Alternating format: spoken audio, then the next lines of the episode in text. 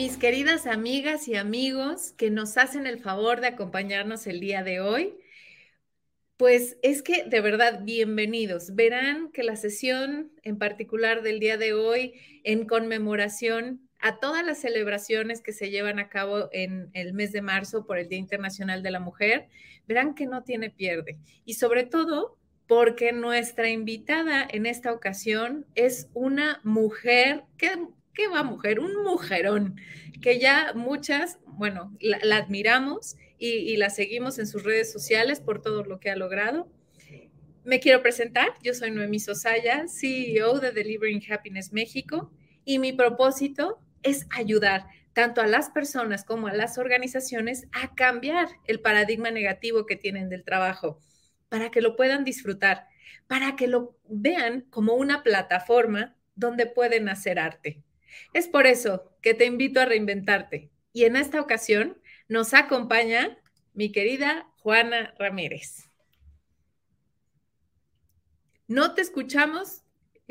Eh, ah. Listo, ya a alturas que te digan estás en mute, ¿qué pasó? Que no aprendiste nada en la pandemia. Ya sé, no, sí, de hecho dicen que todas estas sesiones es como una sesión espiritista de ¿estás ahí? ¿Estás ahí? ¿Me escuchas? ¿Quién más está aquí? ¿No? ¿Quién más nos acompaña? Entonces, pero bueno, mira, es, es eh, ahora sí que gajes del oficio de, estas transmisiones en, directo a través de streaming. Muchísimas gracias, Juana, por haber aceptado esta invitación. Yo sé de tu agenda ultra mega ocupada, pero sí no podía dejar pasar el mes de marzo sin, sin tener un mujerón como tú eh, aquí con nosotros. No, muchas gracias. Escuché tu presentación y pues qué honor. Yo también admiro mucho todo lo que haces.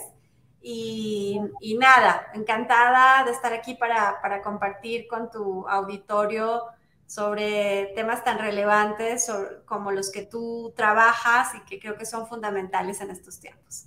Ay, muchísimas gracias. Pues bueno, déjame, déjame leer un poquito de tu biografía, que de verdad yo me quedé asombradísima con todo lo que has logrado.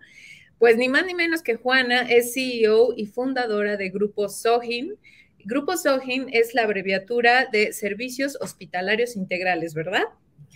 Sí, SOIN es este, Soluciones Hospitalarias Integrales. Así. Perfecto. Bueno, es una empresaria y activista dedicada a inspirar y sobre todo a cambiar al mundo, apasionada por temas de la salud eh, sobre todo con, en el desarrollo de nuevos modelos de atención para los pacientes, la innovación en los servicios de la salud, la investigación científica para la cura de enfermedades crónico-degenerativas, así como las causas femeninas, el emprendimiento social y de, alto impacto. Eh, es una emprendedora de Endeavor, socia fundadora y presidenta del Consejo Directivo de la Asociación de Emprendedores de México, eh, que sus abreviaturas es la ASEM, para el periodo 2022, es conferencista en temas de salud, eh, emprendimiento, inclusión, equidad de género, maestra universitaria, mentora, consejera de diversas organizaciones empresariales y sociales. Entonces, bueno, para, para que la gente te conozca un poquito más, mi querida Juana, cuéntanos tú a nivel personal y a nivel profesional, ¿cómo te reinventaste en esta pandemia? Híjole, creo que fue un proceso de aprendizaje permanente, ¿no? Una cosa que, a mí me alegra mucho que hoy mi equipo reconoce es que algo que hice durante la pandemia, sobre todo en los primeros meses, fue mostrarme con muchísima transparencia al equipo. O sea, decir, no sé lo que va a venir, no sé cuánto tiempo va a durar esto, estoy asustada, eh, tenemos estas amenazas enfrente y, y, vamos a ir tomando decisiones en la medida en que vayamos entendiendo eh, el panorama.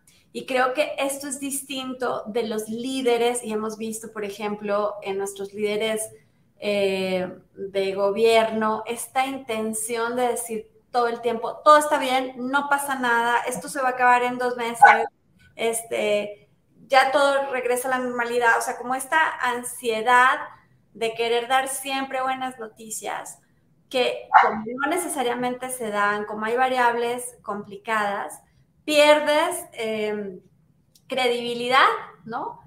porque si, si hay, en cambio, si tú le dices a, tu equipo, mira, hay este montón de variables allá afuera, impredecibles, volátiles, complejas, y no sé, ¿no? Vamos a irlo trabajando. Entonces, a la luz de, lo que hemos logrado en estos dos años, creo que fue acertado. Y, y no es fácil mostrarte frente a tu equipo vulnerable cuando a veces piensas de manera equivocada que el líder siempre debe estar tranquilo, seguro, sereno y decir por dónde y que decir no sé es como que estás debilitando tu, tu autoridad y, y, no, no es así. Otra cosa que, que aprendí y que creo que fue acertada durante la pandemia fue liderar los procesos con y desde el Consejo de Administración. Y para alguien que como yo es fundadora, este, de una organización que no tiene co-founders este, alrededor, maniobrar desde el consejo significa reconocer con muchísima humildad que no tienes todas las respuestas, que, que, tienes en tus consejeros elementos verdaderamente valiosos que te pueden ayudar a ver las cosas que tú no necesariamente ves eh, y, y a tomar mejores decisiones. Ahora, en la parte digital, por suerte nosotros en 2018, querida Noemí, habíamos estado haciendo un trabajo de, repensar la estrategia eh, de, la organización en términos digitales y de si Soin debería ser una empresa de tecnología o tecnológica. Y la decisión no es menor porque además veníamos desarrollando software para algunos de los servicios que prestábamos. Entonces, entender dónde está tu core y que no necesariamente porque desarrolles tecnología tienes un diferenciador, sobre todo si allá afuera hay mejores herramientas que las que tú tengas. No fue nada fácil, porque además esa decisión significaba tomar eh, el, desarrollo de software que habíamos hecho hasta hoy y decir gracias, ponerlo en una cajita y, decir, bueno, si, si yo ya no soy eh, una empresa de tecnología, voy a ser una empresa altamente tecnológica y voy a adoptar las mejores herramientas de que tengamos noticia para hacer las cosas que hacemos. Y entonces, afortunadamente tomamos esa decisión en 2018 e hicimos todo un proceso de transformación digital muy poderoso con herramientas muy robustas, combinadas, con, este, conectadas, en fin, que en realidad el home office lo hicimos en 48 horas y no hubo una afectación a los servicios que prestábamos. Y por el contrario, tomamos la decisión de home office em, mucho antes de que se cerrara. Al final somos una empresa de salud y ya, ya entendíamos lo que estaba pasando en otras partes del mundo y que necesariamente iba a llegar al país contrario a lo que se decía, por ejemplo, este, en, los, nuestros gobernantes, que decían no pasa nada, de aquí no va a pasar nada. Es más, para algunos todavía no ha pasado nada, ¿no? O sea, Y no va a llegar y va a ser una gripita y esto es un asunto de dos meses y en 40 días regresamos y, y resulta que fueron dos años, ¿no? Entonces, este, creo que fue muy positivo haber tomado esas decisiones. Una empresa que tiene equipo eh, de salud, que vea a los pacientes, que atendimos pacientes COVID, en, que hemos atendido pacientes COVID durante la pandemia que sin embargo hemos tenido, por suerte, ¿no? porque no todo depende de nuestros protocolos, eh, pues ninguna consecuencia que lamentar o dolorosa o de pérdida. Eh, muy pocos en, la organización han tenido que, sufrir las consecuencias de, de, contagiarse por COVID y los que sí, pues han tenido este, cuadros eh, muy ligeros, por suerte. Entonces, bueno, muchísimos aprendizajes como, como líder, como directora desde el punto de vista estratégico y también en, el tema digital, ¿no? Sí, no, pues wow, eh, súper completo y, muchas gracias, Juana, por compartirnos, porque es que es completamente cierto lo que mencionas, ¿no? Que obviamente ninguno habíamos atravesado una pandemia, ninguno podía decir, ah, sí, espérate, que va a pasar ABC. No, todos fuimos aprendiendo en el camino y justamente es el propósito de este podcast, ¿no? Que, a lo mejor algunos eh, se quedaron congelados y dijeron, no, no, o sea, yo me espero y después eh, reacciono, pero no. O sea, es, es, es ver cómo otras personas se han reinventado, otros negocios se han reinventado para inspirarlos y agarrar al toro por los cuernos y decir sí se puede. Y, no solamente ver los aspectos negativos de la pandemia, sino también los grandes aprendizajes, como por ejemplo el darnos cuenta de lo que es realmente importante en la vida. Y es por eso, Juana, que quiero preguntarte, ¿cuál es tu propósito de vida? ¿Qué es lo más importante para ti?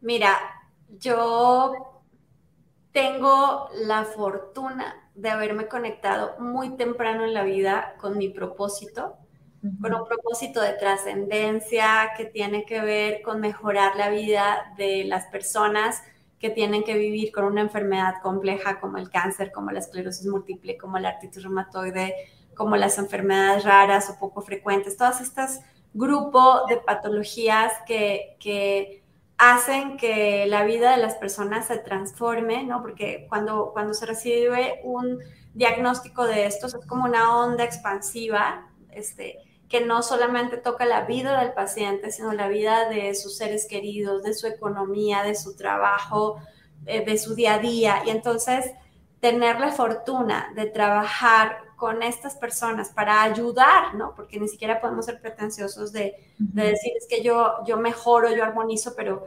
pero creemos en, en grupos OIN que cuando una persona se enferma se desarmoniza y nos gusta pensar que trabajamos para armonizar de nuevo, para ayudar a armonizar esas vidas, tanto del paciente como de su cuidadora, que cuidador que normalmente es una mujer, ¿no? El 97% de los pacientes en el mundo son cuidados por una mujer y al cuidador que lo cuida, nosotros también cuidamos del cuidador y cómo también podemos facilitar eh, el trabajo de los médicos especialistas, eh, a quienes eh, respetamos y, valoramos mucho en, la organización.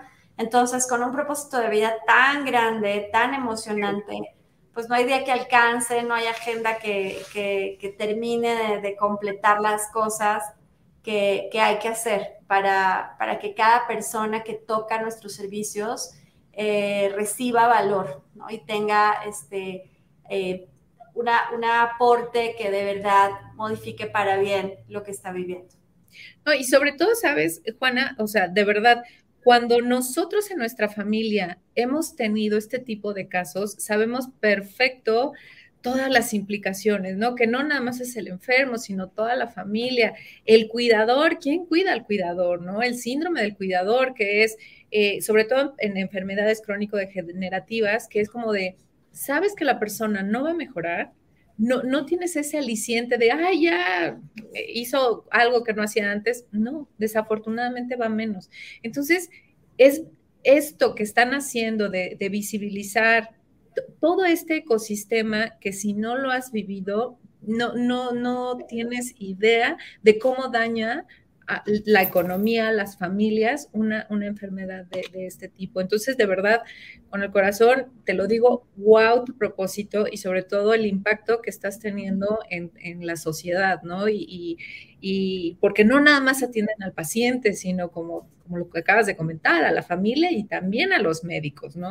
Entonces, está, está increíble y, y, de eso se trata justamente la felicidad en el trabajo, el, el que te apasione lo que haces para así volverte exitoso, que es, por supuesto, tu caso, que tú encontraste tu pasión muy pronto, qué afortunada, y, mira dónde, dónde has llegado. O sea, eres el más claro ejemplo de que realmente el éxito no te lleva a la felicidad, sino la felicidad te lleva al éxito.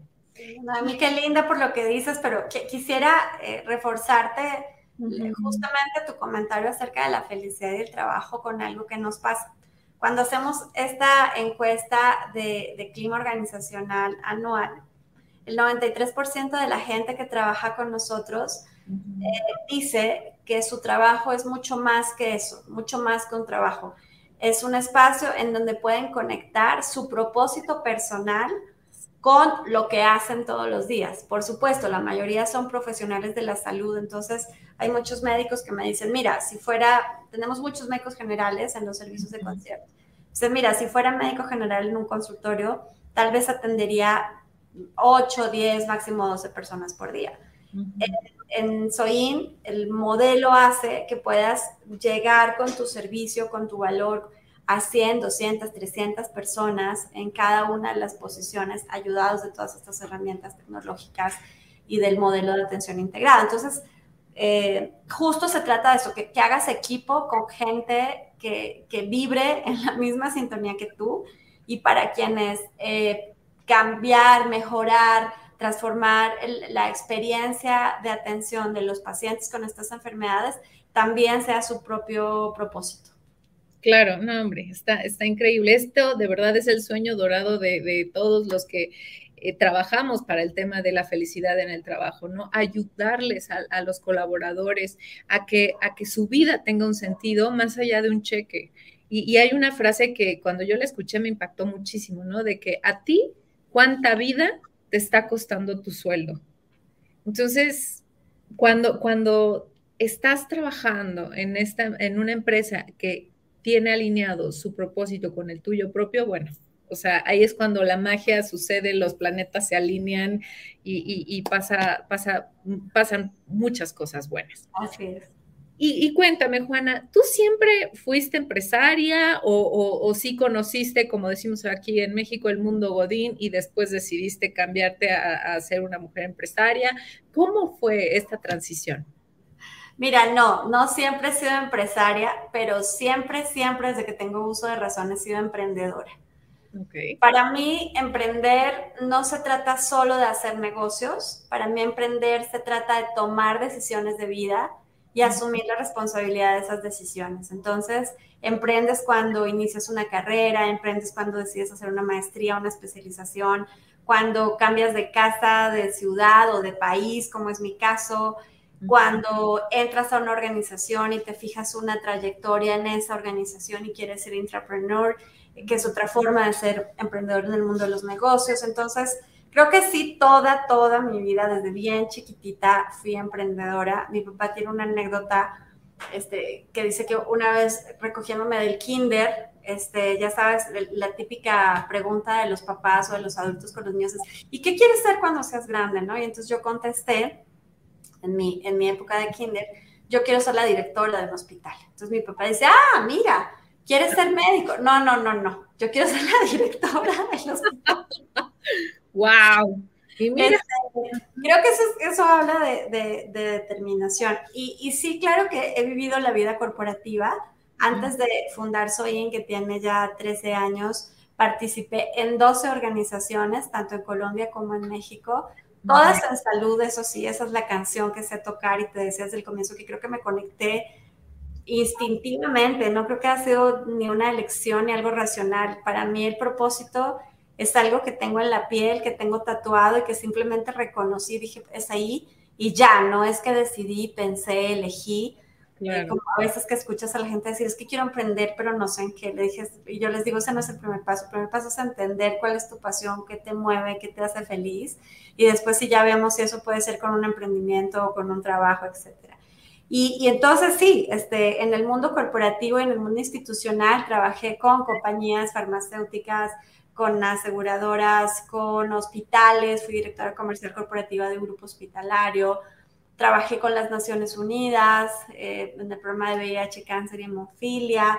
Este, me dio un recorrido interesante por el sector salud que a la luz de hoy pareciera como una especialización profunda en cada una de esas organizaciones que a la postre me dieron las herramientas para desarrollar los modelos de servicio que hoy tenemos en Grupo SOIN wow, no, pues está, está increíble esa, esa transición, ¿no? O sea, que sí viviste la vida corporativa, pero tú dijiste, no, eh, se me, queda chico esto, yo quiero emprender y, sobre todo alinearme con, con mi propósito, ¿no? Que, que, justo, fíjate, yo antes decía que yo era una persona con mucha suerte, pero cuando, cuando encontré una frase que dice es que no es suerte. O sea, la magia sucede cuando estás alineada con tu propósito, ¿no? Y ahí es cuando todos los planetas se acomodan de una manera. Eh, nada te para, nada te para. Así es, y en realidad fíjate que no decidí ser empresaria porque me quedara chico el mundo corporativo. O sea, el mundo corporativo me encanta, y me encanta la posibilidad de hacer cosas que incluso pueden tener un mayor impacto en organizaciones con más recursos y más grandes. En realidad decidí ser empresaria porque antes de, la chamba, digamos, estoy conectada con mi propósito y lo que yo quería era montar este modelo de atención de pacientes que luego bautizamos con el nombre de concierge. Y en realidad lo habré podido montar dentro de varias de las organizaciones con las que trabajé y no encontré eco. Entonces, como no encontré eco, dije, bueno, pues entonces lo voy a hacer, aunque lo tenga que hacer chiquito, pero lo voy a hacer. Hoy creo que si alguna de esas organizaciones grandototas y robustas me hubiese escuchado, pues chance y lo más importante, que es el propósito. Hoy en lugar de decirte que atiendo 25 mil pacientes al mes, pues pudiera ser que te dijera que atiendo 250 mil o 2.500, quién sabe, ¿no? Eh, por, porque hay una mayor estructura. Entonces, no necesariamente hay que empezar de cero, ni, ni es mejor o peor o más grande o más chico el mundo corporativo versus el mundo del emprendedor. Me parece que para ser un intraemprendedor, es decir, un agente de cambio, de innovación, de transformación dentro de las organizaciones creadas, se requieren las mismas habilidades y las, las, mismas capacidades que las del emprendedor e incluso creo que para el mundo corporativo necesitas mucha más este, mano izquierda, mucha más resiliencia, mucha más eh, este, manejo de las relaciones políticas dentro de la organización que pueden hacerse, hacerte incluso más competente, ¿no? Entonces, yo no creo que haya uno mejor o peor que el otro, de verdad lo digo sinceramente. Y hoy las empresas necesitamos a muchos intraemprendedores. yo le he dicho a mi equipo que un emprendedor, una emprendedora como yo, no necesita este, empleados en, su, en su first follower, en su, en su primera línea una emprendedora necesita otros emprendedores que sientan que este también es su, su proyecto de vida, tanto conectado con el propósito como incluso en el tema patrimonial, ¿no? Entonces, por eso están estos modelos de, de acciones y de opciones para el equipo clave, para que junto contigo compartan esto como un proyecto de vida y no como un empleo. Claro, claro.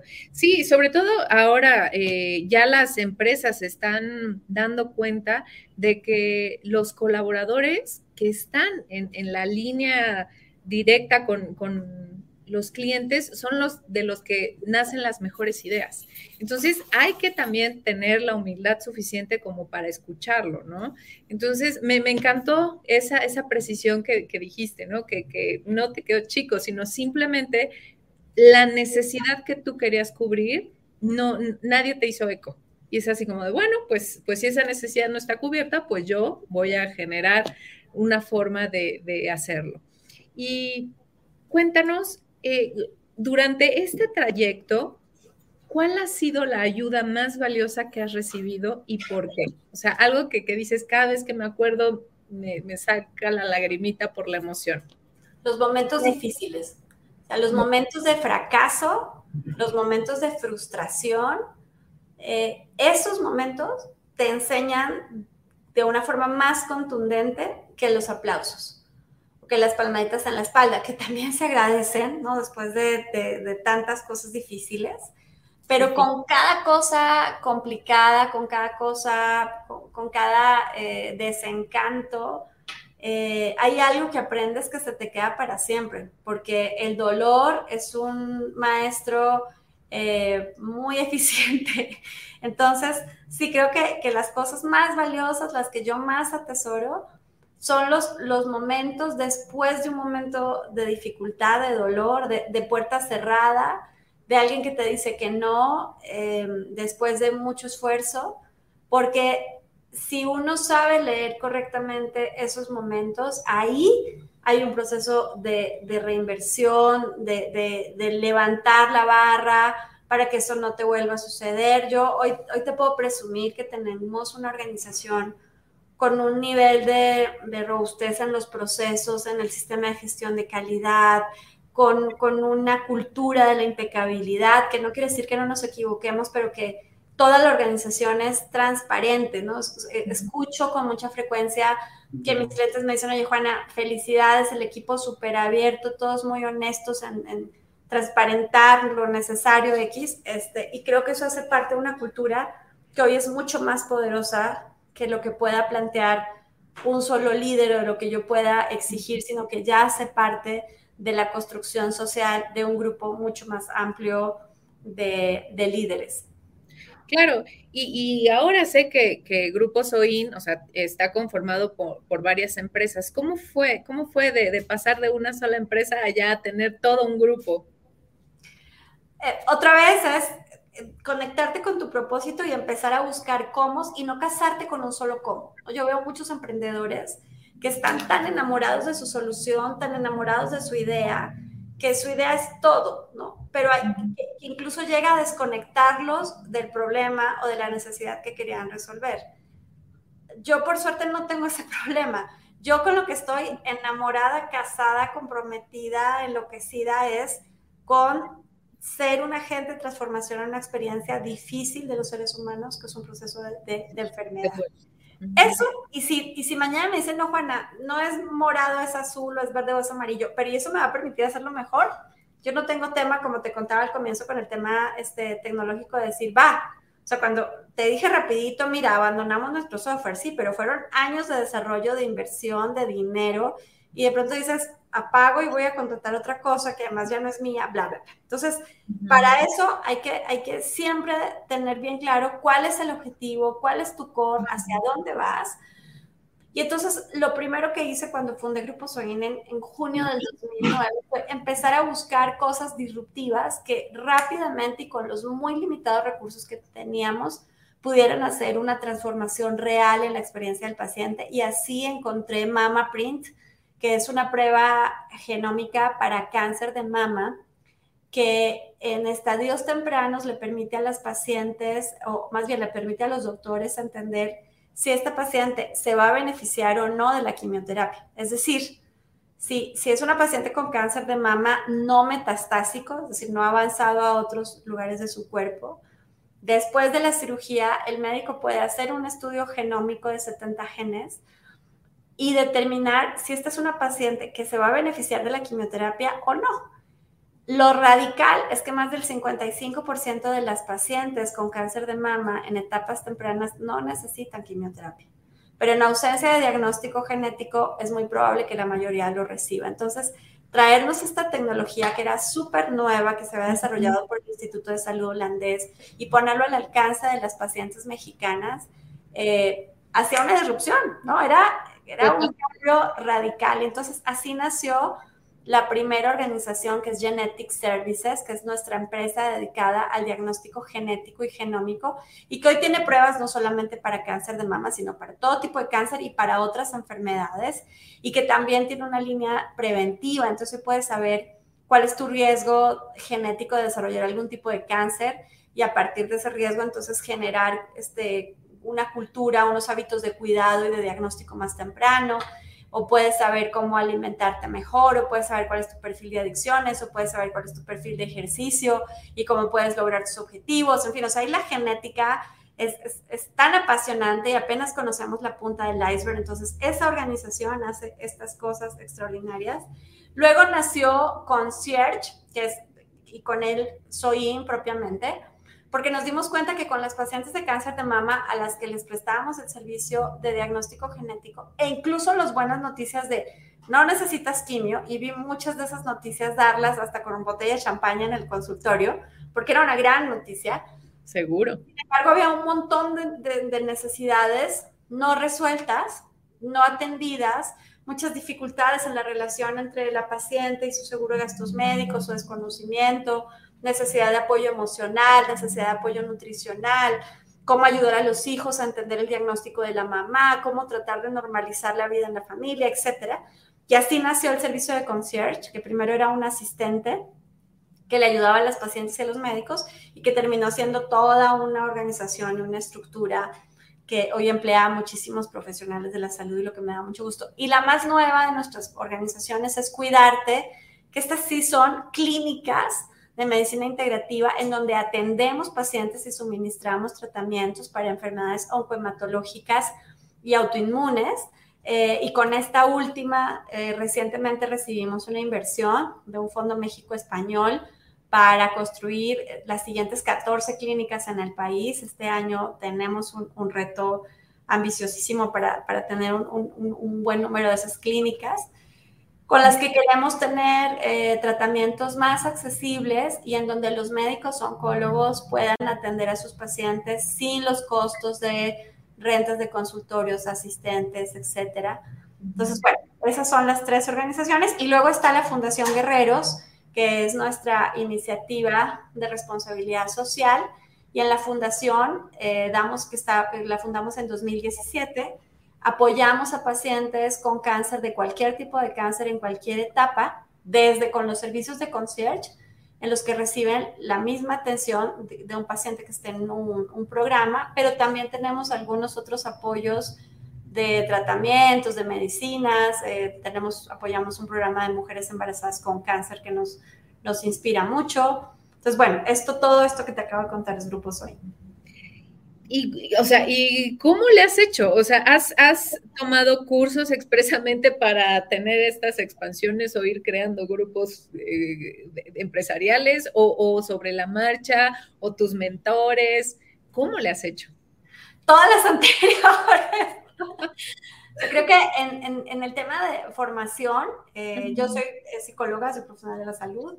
Este, hice una maestría muy chiquita, cuando uno no debería hacer maestrías, les confieso. Pero bueno, la hice. Luego hice un programa de alta dirección en el IPADE. Luego hice el programa de consejos. Luego todos los años tomo la continuidad y la actualización. Eh, este año estoy, voy a arrancar ahorita un, programa en Cambridge. Y lo que te quiero decir es que todo el tiempo estoy buscando que más con, con la honestidad personal y, del equipo de decir, es mucho más lo que necesito aprender, es mucho más lo que no sé que lo que tengo como certeza. Un mundo que se mueve tan rápido, un mercado que cambia tanto, pues tiene retos nuevos todo el tiempo. Y, entonces estudiar es una de mis pasiones, además me gusta y, creo que es una responsabilidad como equipo formarme para ser mejor líder para ellos, ¿no? el liderazgo es algo que se legitima todos los días y, parte de ese ejercicio de, hacer un liderazgo legítimo es que tengas la, calificación necesaria para eso. Entonces, bueno, esa es una parte relevante. Dos, pues la verdad es que la salud es la canción que me gusta cantar, bailar, tocar. Eh, y, en salud creo que me he convertido en una experta, en una experta del sector, en una experta de, de las necesidades de los pacientes, en una experta de la industria este, farmacéutica de la salud pública y profundizo eh, en, la comprensión, me, trato de mantenerme al día en, las innovaciones, pero también en los temas de salud pública, en las tendencias globales, entonces ahí este, me enfoco mucho. Y el tercero del que tú platicabas, que son los mentores, mira, también es una búsqueda permanente. Para mí mis consejeros son este, una pieza fundamental del, proceso, participar de ciertas comunidades de emprendedores como Endeavor, eh, también me da acceso a mentores de primerísimo nivel y yo soy latosísima y busco, busco, busco permanentemente expertos sobre temas en los que yo siento que no tengo respuesta, que son un montón. Eh, y también promuevo eh, las mentorías para mi equipo y, y, hago esto lo propio con mi equipo también, de tener one-on-one, -on -one, de tener sesiones para platicar no solamente de los pendientes o de la chamba, sino de la persona y de cómo se siente y de cómo creo que puede mejorar su estilo de, liderazgo. Y cuando enseñas, aprendes un montón. Entonces, tengo además dos equipos, un equipo de alto rendimiento, de alto desempeño, que está conformado por líderes este, que tienen personal a cargo o que son talento clave. Este es un equipo de 30 personas en la organización y todas las semanas tienen una sesión de entrenamiento, de capacitación que me exige y que le exige al equipo directivo trabajar y traer speakers o hacerlo nosotros mismos. Y luego tengo un equipo que se llama Meta, eh, por meta liderazgo, ¿no? Y por la, práctica del, amor meta del budismo. Eh, y, ahí tengo a los directores de de más alto nivel de la organización, que son 14 personas, y con esas 14 personas tenemos un trabajo de reflexión profunda sobre nuestro trabajo como líderes. Entonces yo ahí esas sesiones las, las organizo yo, las preparo yo, las trabajo yo para ellos. Eh, pero aprendo un montón. O sea, la que más aprende soy yo, tanto de ese ejercicio de preparar, de investigar, de estudiar para traer valor, eh, como del feedback y de, y de también el, el, ejercicio que hacen ellos alrededor de ese conocimiento que yo les esté proponiendo. No, hombre, suena increíble. O sea, porque de hecho, como líderes, pues no, nadie puede dar lo que no tiene, como bien dices, ¿no? Entonces sí hay que prepararse uno primero para poder influir adecuadamente en las personas que tenemos a nuestro cargo o que nos rodean. ¿Y, y cómo es que te metes tan de lleno a, a apoyar a, a los emprendedores, Juana? con otra premisa que para mí es muy relevante. Contar una historia de éxito, aunque sea la tuya, uh -huh. eh, resulta extraordinariamente vacío si no estás haciendo algo para que otros también cuenten su propia historia, ¿no? Esta uh -huh. frase famosa de que no existen sociedades exitosas con empresas fallidas, pero tampoco existen empresas exitosas en sociedades fallidas. Entonces es cómo yo como empresaria tengo que asumir mi responsabilidad de impacto sobre la comunidad en la que participo y cómo le ayudo a otras mujeres y a otros hombres también a que su camino sea más simple, a que yo les pueda compartir las cosas en las que yo me equivoqué cómo las resolví. Uh -huh. y, y, creo que ahí también los líderes estamos llamados a tener algún tipo de actividad eh, alrededor de las causas sociales, ¿no? Ser un activista social hoy es parte de las obligaciones de un buen líder y elijan la causa que quieran. Los niños, la salud, los ancianos, la educación, el medio ambiente, el acceso a medicinas, el, el abuso. El otro día escuchaba una fundación eh, hablar de, de, del tema de trata de personas. Uh -huh. eh, en nuestro país, más de 25 mil niños por año y dices, wow. Entonces, hay tantas causas eh, con las que cualquiera de ellas te tienes que comprometer. Y para mí, la de los emprendedores me parece una, una, herramienta para escalar más rápido este compromiso sobre la sociedad. Y cuando te hablo de emprendedores, un emprendedor para mí es una persona que decide fundar una empresa formal en México y que a partir de esa empresa formal genera empleos formales una cosa que queremos combatir es la informalidad y, me cuesta mucho llamarle emprendedor a alguien eh, que lo hace en un entorno informal. Y, y, para quienes todavía no han emprendido, no tienen un negocio y están pensando cómo, bueno, tampoco me parece justo llamarlos emprendedores porque pondrían la misma balanza a quien se está viviendo todos los días los retos que nos vivimos, este, los que tenemos empresas eh, que tenemos que sacar adelante. Y prefiero pensar que esos son este, talento, semilla, que puede estar en otras etapas de, de incubación, etc. Entonces, si tienes en cuenta que los, de los emprendedores, los emprendedores son responsables de crear el 99.2% de las empresas de este país, ¿no? De los cuatro y medio millones casi de empresas, 99% fueron fundadas por los emprendedores que el 80% de los empleos formales dependen de esos emprendedores.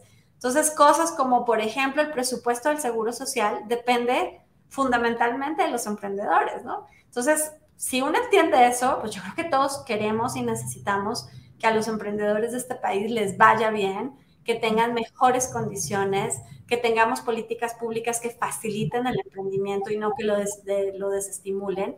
Entonces encontré en la Asociación de Emprendedores de México un lugar extraordinario junto con otros dementes como yo para trabajar en la gestión de políticas públicas, para trabajar en la capacitación de emprendedores, para desarrollar programas de impacto. Y, bueno, por eso soy parte de los socios fundadores de la CEN, siempre he hecho parte del, del consejo directivo y desde hace un año y medio más o menos, este, con la responsabilidad de la presidencia de la asociación que, que entregaré este año, ojalá otra mujer, este, o, a, o alguien que con la misma pasión este, quiera seguir adelante y yo seguiré seguramente este, como parte del, del consejo directivo empujando a que las cosas sí pasen.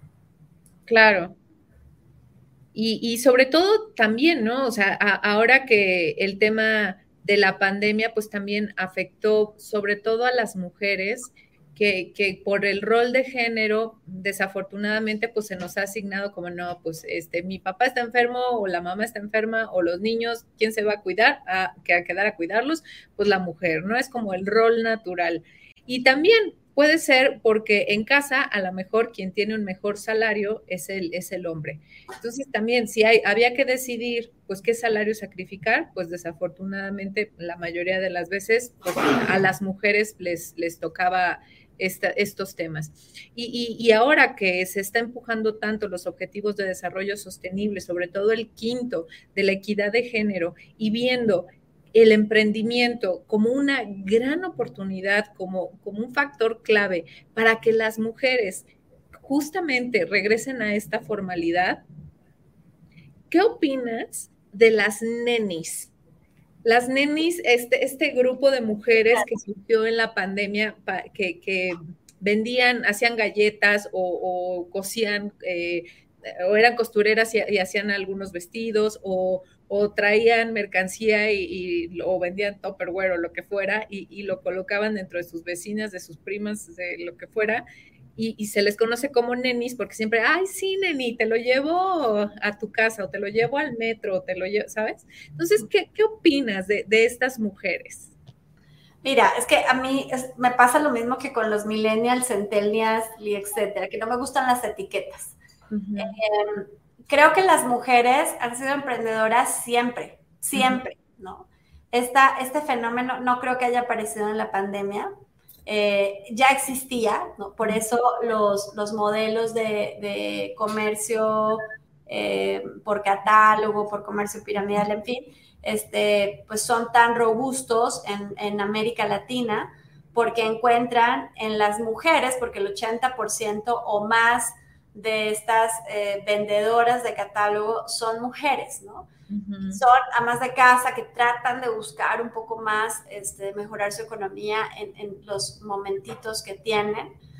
Eh, y que se incrementó, o sea, para mí no apareció, se incrementó durante la pandemia y se incrementó porque de los 2.4 millones de empleos que perdimos, el 70% eran empleos de ellas y eran empleos de ellas porque, pues, lo que tú acabas de decir, no hay que cuidar a los enfermos, pero a los niños, pero no sé qué, y además gano menos, entonces mejor que el marido trabaje y, yo mientras, pues, veo cómo y a ver si veo, vendo algo por catálogo. Eh, que no tiene nada de malo y está muy bien y, admiro profundamente toda la gente, hombres y mujeres que se dedican a esas cosas, pero eh, es la diferencia entre hacer un, un negocio de corto plazo en el que el día que no hago nada, pues ese día no gano, eh, y, generar estructuras más de largo plazo. Mira, déjame contarte algo. En la radiografía del emprendimiento que publicamos en 2021 de la SEM, les preguntábamos a los emprendedores por sus causas de fracaso, entre otras muchas preguntas. En el caso de las mujeres emprendedoras, apareció una causa de fracaso que prácticamente no existe en el caso de los hombres. 26% de las mujeres respondieron, yo fracasé en mi emprendimiento por falta de tiempo.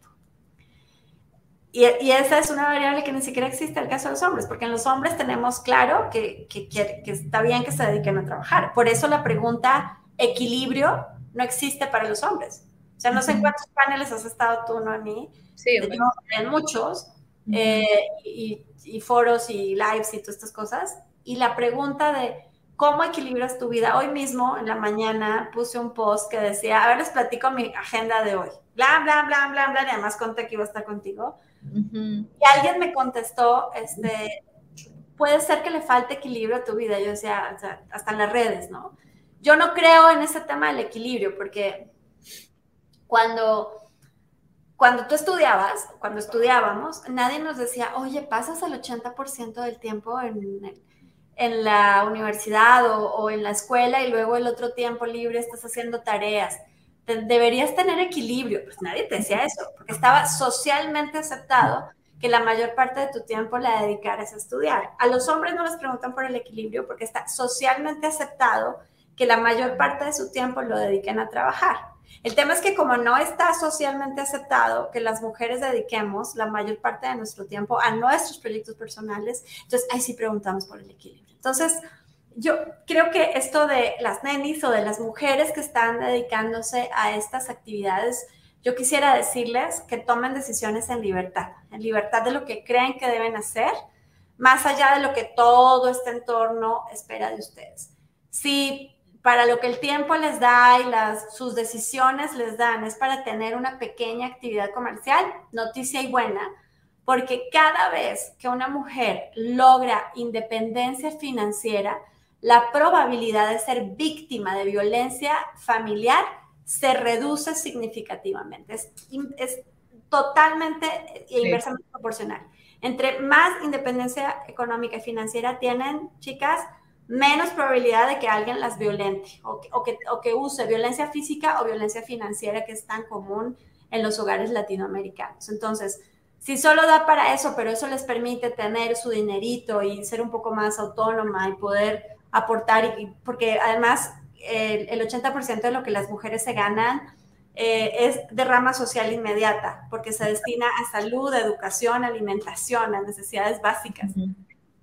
Pero si ustedes creen que pueden dedicar un poco más de tiempo a su proyecto, si identificaron que tienen un talento extraordinario para la repostería o para la moda o para las ventas, entonces creo que es tiempo de preguntarse eh, ¿Y qué pasa si lo estructuro mejor? ¿Y qué pasa si pienso que esto podría ser una empresa y me empiezo a asesorar? Creo que algo que sí se incrementó mucho con la pandemia es la, construcción de redes, de comunidades. Y, las mujeres con, con, este tema mucho más fuerte del feminismo, de la reivindicación de, de la equidad de género, los derechos de las mujeres, hemos venido creciendo nuestra, nuestro concepto de solidaridad femenina o de sororidad, como, como es más común llamarlo. Y entonces apoyados en esas comunidades se pueden hacer un montón de cosas. Estrategia uno, hay que capacitarse, lo que decía yo al comienzo, ¿no? Tenemos que seguir generando herramientas para que estas mujeres crean que sí se puede y, y que es posible también para ellas. No sé si recuerdas que recientemente bueno, a, finales del año terminé la grabación de un eh, reality show de mujeres emprendedoras que se llama Imparables con, con la gente de E! Entertainment. Y yo decía, mire, lo más emocionante es que hay una mujer en Guatemala o en Colombia o en Honduras que va a ver a una mujer que se parece a ellas, este, haciendo empresa, pensando en grande, pensando en estrategia de marketing, pensando en equipo, pensando en finanzas. Y creo que va a ir, va a normalizar eh, de a pocos que eso es una realidad posible no solamente para los hombres, sino también para las mujeres. Claro. Y en este caso, Juana, ¿cuál crees que sea, además del tiempo, eh, otro de los, más bien, que sea un miedo de las mujeres a emprender? Porque también sabemos, ¿no? Que, no todos los emprendimientos pegan, que no todos los emprendimientos te van a dar dinero de inmediato. Eh, ¿Crees que el tema económico también sea una de las principales barreras a las que se enfrentan las mujeres? O sea, o que no tengan dinero para, para invertir. Sí, sí, sí, pero más que el tema económico, porque todos empezamos con recursos limitados, siempre, siempre. Esta organización que emplea más de 250 personas Empezó con 89 mil pesos producto de la venta de mi coche, mi hermano y una oficina 2x2. Entonces sí se puede. Y, creo que el limitante no es el dinero, aunque soy la más este, insistente en el ecosistema emprendedor, que debemos incrementar la inversión y las líneas de financiamiento para mujeres. Entonces, independientemente de eso, que sí hay que seguirlo promoviendo, a mí me parece que hay que cambiar la relación que las mujeres tenemos con el dinero y con los números. Las mujeres, este, hasta casi casi nos da pena decir que ganamos dinero, ¿no? O sea, como que tenemos esta cosa de, que, históricamente hemos hecho tantas cosas gratis y que estamos dispuestas y, que generamos comunidad, que, de repente resulta que ganar dinero no, no es lo correcto. Hay muchos estudios bien interesantes de cómo las emprendedoras, por ejemplo, cuando van a levantar inversión, piden menos, incluso menos de lo que necesitan o estrictamente lo que necesitan. Y los hombres piden cinco veces más. Claro. ¿No? Porque, porque hay una, una postura distinta hacia el dinero. es mucho más frecuente que un emprendedor hombre establezca un salario dentro de su propia empresa desde el comienzo. Mientras que es mucho más probable que una mujer no establezca salario hasta los tres o cuatro años posteriores a emprender. Es mucho más común que una mujer deje de pagarse su salario para pagar el de su equipo.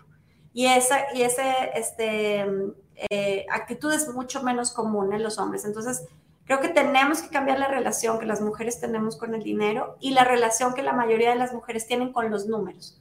Es fácil que la gente te diga, ay, no, es que soy malísima con las finanzas, ay, no, es que esto yo no sé y me da miedo. Entonces, también eh, hay una, una necesidad de capacitación, de instrucción, de visibilidad, de identificar otras mujeres que sí lo están logrando en todos los niveles socioeconómicos, en todos los niveles educativos y, que eso impulse a otras mujeres a intentarlo también.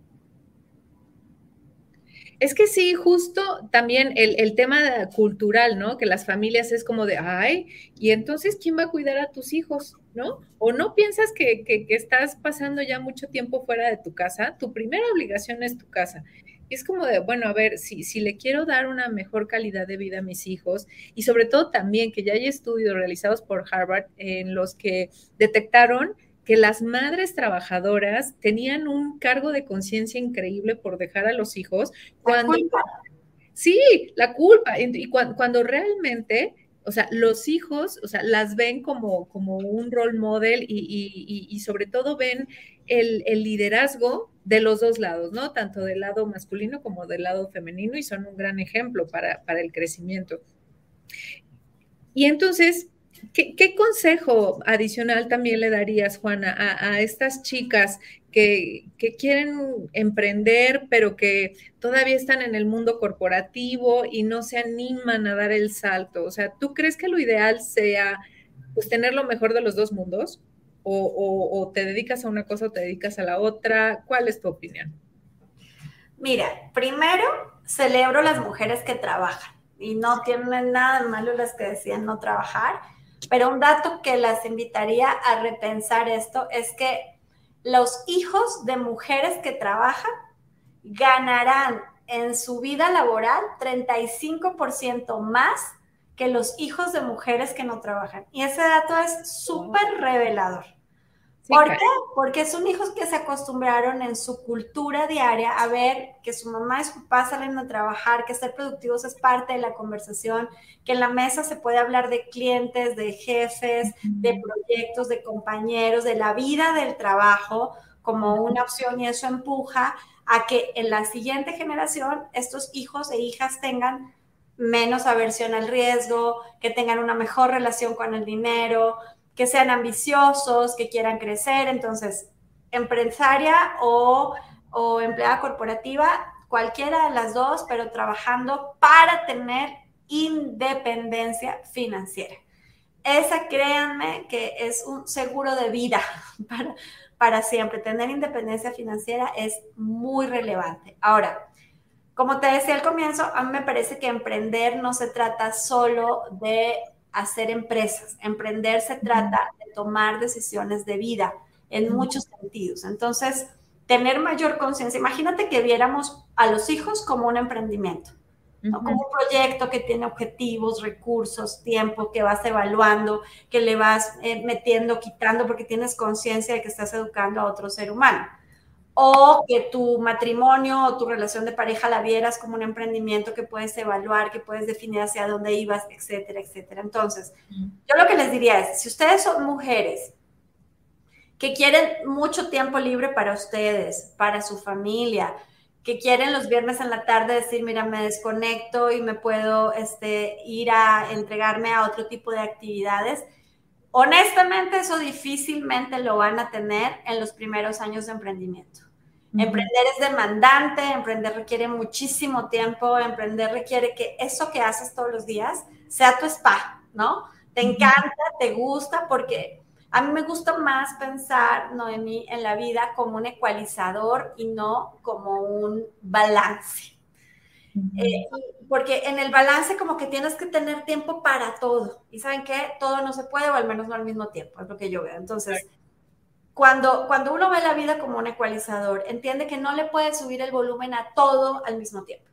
Y entonces, si decido subirle el volumen a mi proyecto de emprendimiento, pues tengo que entender que se lo tengo que bajar a otras cosas y habría que decidir en cuáles le quiero bajar el volumen o no. Entonces, creo que se trata, antes de pensar si es emprendiendo o intraemprendiendo, eh, se trata primero de conectarse con un propósito superior. ¿Cuál es tu propósito?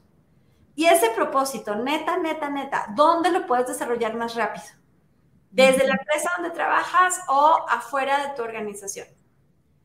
Y luego, si de verdad estás decidiendo emprender, que sea por las razones correctas. Cuando le pregunto a los chicos en la universidad, ¿quién quiere ser emprendedor? Todos levantan la mano, todos quieren, Pero cuando les preguntas por qué, las respuestas más comunes son porque quiero ser mi propio jefe. Y te digo, jaja, o sea, si los emprendedores tenemos más jefes que, cualquier, cualquiera que tenga jefes dentro de una empresa. Claro.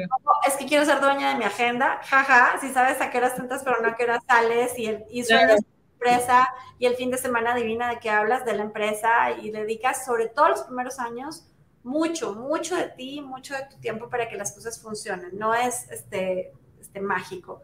Entonces, hay que estar dispuestos a pagar el precio que tiene lograr nuestros sueños. Y no es glamuroso. O sea, estas historias me chocan a veces las historias de éxito de los emprendedores, donde parece que ellos tomaron, comen otra cosa, tienen otros amigos, viven en otro planeta que no tiene crisis económica, ¿qué?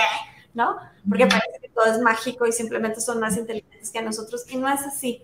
Atrás de la vida del emprendedor hay más cicatrices, hay más esfuerzos, hay más desvelos, hay más horas extensas e interminables, hay más frustraciones que de lo otro. Lo otro está padre y, y no cambiaría mi vida hoy por nada, pero tampoco quiero darles una idea de, que todo es una historia rosa. Entonces, hay que estar dispuestos a pagar el precio, cualquiera que sea el camino que decidamos tomar.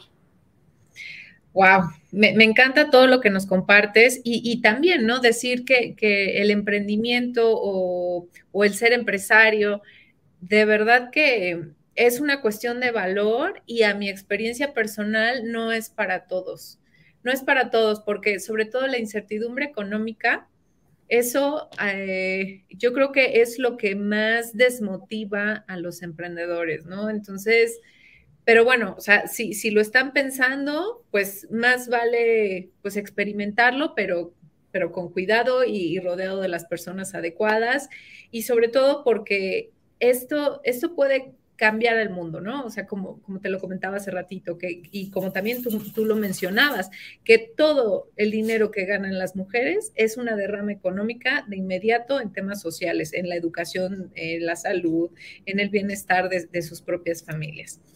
Pues mi querida Juana, te agradezco muchísimo esta charla, no sabes cómo la disfruté, eh, o sea, es, es increíble el, el, conocer a mujeres como tú y, y de verdad que, que todo el trabajo que has hecho es súper inspirador, ¿no? Y sobre todo, cómo sigues ayudando a los demás. Entonces, de verdad, muchísimas gracias por tu tiempo. ¿Algún mensaje adicional que le quieras dejar a, nuestro auditorio? Ay, que por cierto, nos manda saludos Genaro. Eh, digo Genaro, que es una maravilla, hay que seguir el Bar Emprende, que tiene un montón de cosas para los emprendedores. Bueno, Emi, qué generosa eres con tus palabras, ¿no? En la presentación y ahora en tu cierre. Muchas gracias por, por tu generosidad. Eh, mucho por hacer, mucho por construir. Tenemos un país que depende solamente de, todos nosotros y hay que involucrarse desde nuestras trincheras. No importa si quieres ser emprendedor, intraemprendedor, lo que sí es importante que seamos todos es agentes de transformación social. Yo les diría que lleguen a su casa todos los días y se vean al espejo y digan, wow, hoy lo di todo. Puede ser que no hayan salido las cosas bien, Puede ser que estemos muy contentos porque hoy tú tuviste buenos resultados, pero lo importante es que tú te sientes honesto contigo mismo, contigo misma, y porque diste todo y tienes ganas de levantarte al día siguiente para volverlo a, dejar todo, porque tienes claro que en este mundo hay que dejar huella y una huella positiva. Exacto, hay que dejar nuestro legado. Pues listo, pues muchísimas gracias Juana nuevamente, queridos amigos, por favor, eh, síganos en nuestras redes sociales, aquí les dejo las redes sociales de Juana, a mí, bueno, pues me encuentran en todas las redes sociales como Noemi Sosaya, y, y compártanos qué otros temas quieren ver en este espacio, a qué otras personas quieren que, que los invitemos para que nos inspiren absolutamente a todos y, y sigamos reinventándonos durante ahora esta época post pandémica. Muchísimas gracias a todas las personas que nos siguieron en vivo y a las personas que nos verán en diferido. Gracias, Juana, nuevamente. Hasta luego. Buenas noches.